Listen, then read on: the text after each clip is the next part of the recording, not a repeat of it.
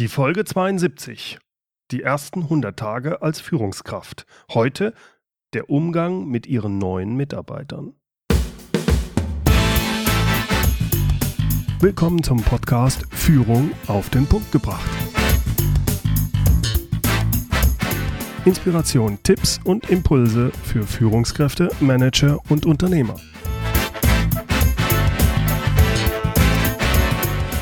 Guten Tag und herzlich willkommen. Mein Name ist Bernd Gerob. Ich bin Geschäftsführer-Coach und Führungstrainer in Aachen. Letzte Woche startete ich mit dem ersten Teil meiner zweiteiligen Reihe Die ersten 100 Tage als Führungskraft. Es geht darum, worauf Sie achten müssen, wenn Sie als Führungskraft neu in ein Unternehmen kommen. In der letzten Folge sprachen wir darüber, wie wichtig es ist, sich in der ersten Zeit darauf zu fokussieren, sich zu orientieren und einfach zuzuhören. Sie müssen schließlich das Unternehmen, die Menschen und die Regeln im Unternehmen erstmal kennenlernen. Und Sie müssen versuchen, sie zu verstehen, bevor Sie Aktionen oder gar größere Veränderungen anstoßen. Das Wichtigste sollte zu Beginn für Sie sein, zu erfahren, was Ihr Chef von Ihnen wirklich erwartet. Er ist ja derjenige, der entscheidet, ob Ihre Arbeit als Erfolg oder als Misserfolg angesehen wird. Deshalb bin ich in der Folge 71 detailliert darauf eingegangen, welche Fragen Sie Ihrem Chef stellen sollten, damit Sie wissen, was er von Ihnen erwartet. Klären Sie im persönlichen Gespräch seine Erwartungen und Ziele. Sie können nur dann auch einen guten Job machen, wenn Sie wissen, was Ihr Chef wirklich von Ihnen erwartet. In der heutigen Folge soll es nun darum gehen, worauf Sie bei den Gesprächen mit Ihren Mitarbeitern achten sollten und wie Sie mit Ihren neuen Kollegen umgehen. Normalerweise werden Sie sich am ersten Tag als erstes Ihren Mitarbeitern vorstellen. Meist macht man das mit einer Art Antrittsrede. Ziel dieser Rede ist es dann, dass Ihre Mitarbeiter einen ersten Eindruck von Ihnen bekommen. Wer sind Sie als Person und wie sind Sie als Mensch? Es geht zwar auch darum, was Sie da sagen, aber vor allem geht es darum, wie Sie es sagen und wie es ankommt, wie Sie als Mensch rüberkommen. Wirken Sie ehrlich? Welche Worte wählen Sie? Vermeiden Sie da unbedingt bitte dieses schwammige Blabla mit diesem typischen Management-Geschwätz. Das will keiner hören, das langweilt. Manche glauben anscheinend wirklich, es wirkt intelligent oder wichtig. Dabei wirkt dieses Getue nur aufgesetzt und bestenfalls arrogant. Also wenn Sie sich an Ihrem ersten Tag, zum Beispiel als neuer Geschäftsführer, Ihren Mitarbeitern vorstellen, dann bitte nicht so. Ja, ich möchte mich kurz vorstellen. Banani, Dr. Bruno Banani, mein Name. Wie Sie wahrscheinlich wissen, bin ich ab heute Ihr neuer Chef. Und ich nehme an, es ist Ihnen auch bekannt, dass ich die letzten Jahre CEO der XY AG war. Von daher kenne ich Ihre Industrie natürlich sehr gut. Sicher wollen Sie von mir wissen, wie ich die Lage sehe und was ich von Ihnen erwarte. Nun, ich bin der festen Überzeugung, dass wir in unserer Industrie hier keine Probleme, sondern nur Herausforderungen haben. Herausforderungen, die wir gemeinsam zukünftig angehen werden. Mit den in der letzten Zeit getätigten Zukunftsinvestitionen ist unser Unternehmen, denke ich, gut aufgestellt im Markt. Die daraus resultierenden Synergieeffekte werden uns helfen, unsere anspruchsvollen Ziele trotz permanenter Dauerbelastung zu erreichen.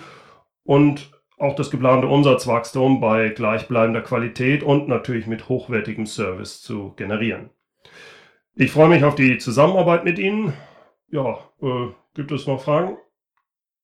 Gibt es noch Fragen? Ja, die gibt es wahrscheinlich schon. Nur nach so einer Rede wird wahrscheinlich keiner fragen wollen. Also, so geht's nicht. Ich gebe zu, das Beispiel ist etwas überzogen. Aber ich denke, Sie verstehen, was ich meine, worauf ich hinaus will.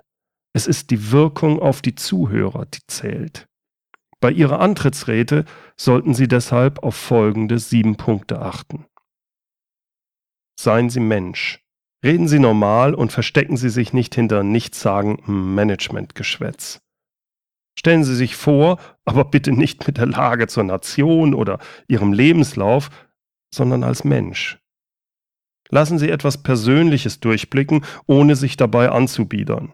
So können Sie zum Beispiel in den ersten Sätzen sagen, dass Sie glücklich verheiratet sind, zwei Kinder und einen Hund haben und gerne am Wochenende segeln gehen oder sowas.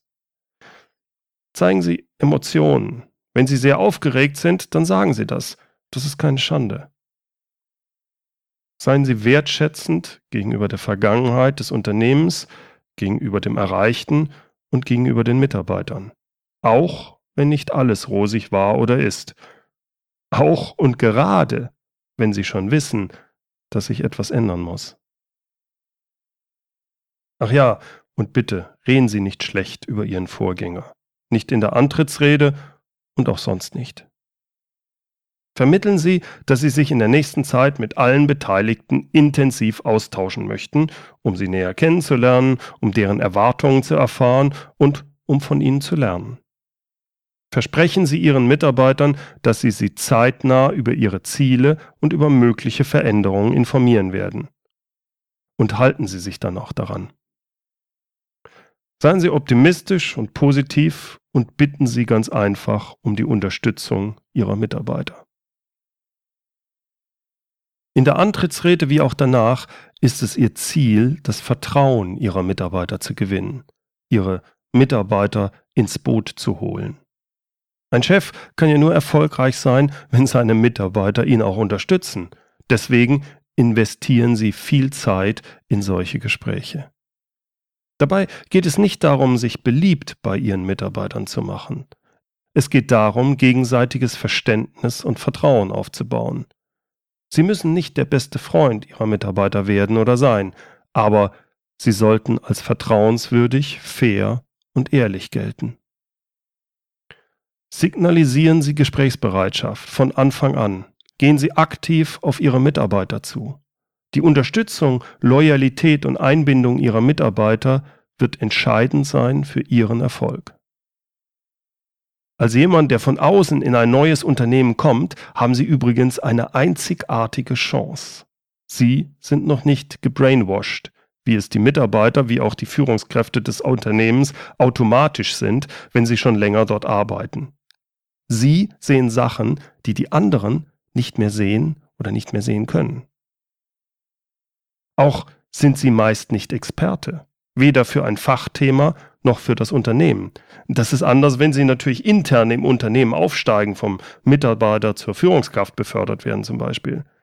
Als neu hinzugekommene Führungskraft hingegen ist das alles neu. Ihre Mitarbeiter sind die Experten, nicht Sie. Das macht es in gewisser Weise einfacher für Sie zu führen.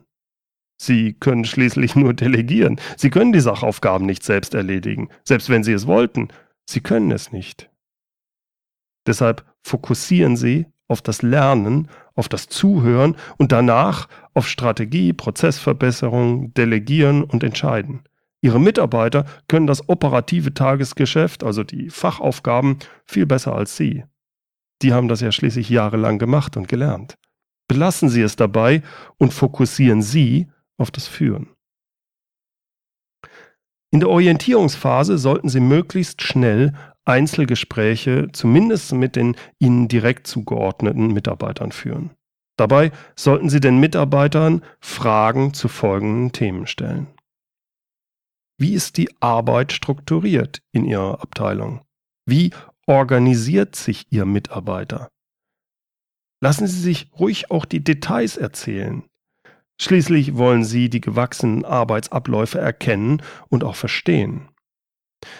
Wertschätzen Sie die Erfolge Ihrer Abteilung und Ihres Mitarbeiters. Fokussieren Sie nicht nur auf Sachen, die verbessert werden müssen. Wenn Sie nicht die bisherige Tätigkeit des Mitarbeiters und den Status quo wertschätzen, haben sie es später deutlich schwerer, Veränderungen umzusetzen. Wenn sich Ihr Mitarbeiter anerkannt fühlt, ist er viel eher bereit, mit Ihnen danach auch über Verbesserungen zu sprechen oder darüber nachzudenken. Fragen Sie nach, was gut läuft und wo es Verbesserungsbedarf oder Verbesserungspotenzial gibt.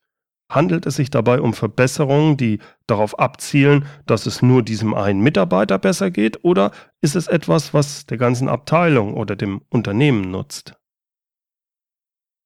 Um die Werte und die Motivation des Mitarbeiters wirklich zu verstehen, lassen Sie sich ruhig Erfolgsgeschichten erzählen. Wie hat der Mitarbeiter, wie hat das Unternehmen Probleme in der Vergangenheit gelöst? Fragen Sie Ihren Mitarbeiter, was er von Ihnen erwartet. Machen Sie aber deutlich, dass Sie als sein Chef kein Supermann sind und dass Sie nicht alles auf einen Schlag in Ordnung bringen können. Betrachten Sie die Erwartungen des Mitarbeiters als Information, als Feedback oder als Idee. Es ist keine verpflichtende Handlungsaufforderung an Sie, das ist ganz wichtig. Sie entscheiden später, ob es wichtig ist, ob etwas sich ändern muss oder nicht. Fragen Sie nach, was sich Ihr Mitarbeiter bei der zukünftigen Zusammenarbeit von Ihnen wünscht. Zeigen Sie konkret auf, was Ihnen möglich ist und was nicht. Versprechen Sie nichts, was Sie nicht halten können. Im Zweifelsfall halten Sie sich lieber etwas zurück mit Bewertungen und Versprechungen. Beschreiben Sie aber klar und eindeutig, was Sie von Ihrem Mitarbeiter erwarten und woran Sie seinen Erfolg messen werden. Ihr Mitarbeiter will schließlich wissen, woran er mit Ihnen ist. Die gute Zusammenarbeit mit Ihrem Chef und Ihren Mitarbeitern ist zweifellos entscheidend für Ihren Erfolg als neue Führungskraft. Wir sollten aber nicht vergessen, dass Sie ja auch mit Kollegen auf der gleichen Ebene, also anderen Führungskräften, zusammenarbeiten. Gerade als Neuer in einem Unternehmen ist auch beim Umgang mit diesen Kollegen hm, Sensibilität und Fingerspitzengefühl gefragt. Hier einige Tipps dazu. Zeigen Sie Interesse an den Erfahrungen und dem Wissen der Kollegen. Auch hier gilt wieder zuhören, zuhören, zuhören. Seien Sie hilfsbereit, wenn ein Kollege auf Sie zukommt und Sie um einen Gefallen bittet, selbst wenn es Sie Zeit kostet. Es ist für Sie ein gutes Investment in eine kollegiale Kooperation. Sie haben schließlich dann was gut bei dem Kollegen. Wenn Sie mal einen Fehler gemacht haben, vertuschen Sie den nicht. Bitten Sie um Entschuldigung und korrigieren Sie Ihren Fehler so schnell wie möglich. Nehmen Sie sich zurück. Sprechen Sie nicht alles aus, was Ihnen durch den Kopf geht. Seien Sie eher zu diplomatisch als zu pointiert. Sie mögen die formelle Hierarchien und auch die Regeln kennen und verstanden haben. Aber es braucht Zeit, bis Sie die ungeschriebenen Gesetze und die informellen Kanäle und Netzwerke wirklich durchschauen. Positionieren können sie sich später immer noch. Das war's mal wieder für heute. Herzlichen Dank fürs Zuhören. Mehr Informationen und die Links zu weitergehenden Infos finden Sie wie immer in den Show Notes unter mehr-führen.de Podcast 072. Führen mit UE. Übrigens, wenn Ihnen mein Podcast gefällt, würde ich mich sehr freuen, wenn Sie ihn in iTunes bewerten. Schreiben Sie einfach kurz, was Ihnen an dem Podcast gefällt, gerne auch, was ich besser machen soll oder welche Themen Sie gerne noch im Podcast hören würden. Diese Bewertungen helfen mir dabei, besser zu werden und sie helfen mir dabei, meinen Podcast sichtbarer zu machen. iTunes positioniert meinen Podcast so weiter vorne auf den ersten Plätzen, wodurch wieder mehr Zuhörer auf meinen Podcast aufmerksam werden. Natürlich motiviert mich das auch weiterzumachen. Herzlich bedanken möchte ich mich auch bei all denen, die mir Feedback per E-Mail schicken. Auch da freue ich mich immer sehr drüber. So, und zum Schluss das inspirierende Zitat, diesmal von Robert Lemke. Die Fähigkeit eines Chefs erkennt man an seiner Fähigkeit, die Fähigkeiten seiner Mitarbeiter zu erkennen. Herzlichen Dank fürs Zuhören.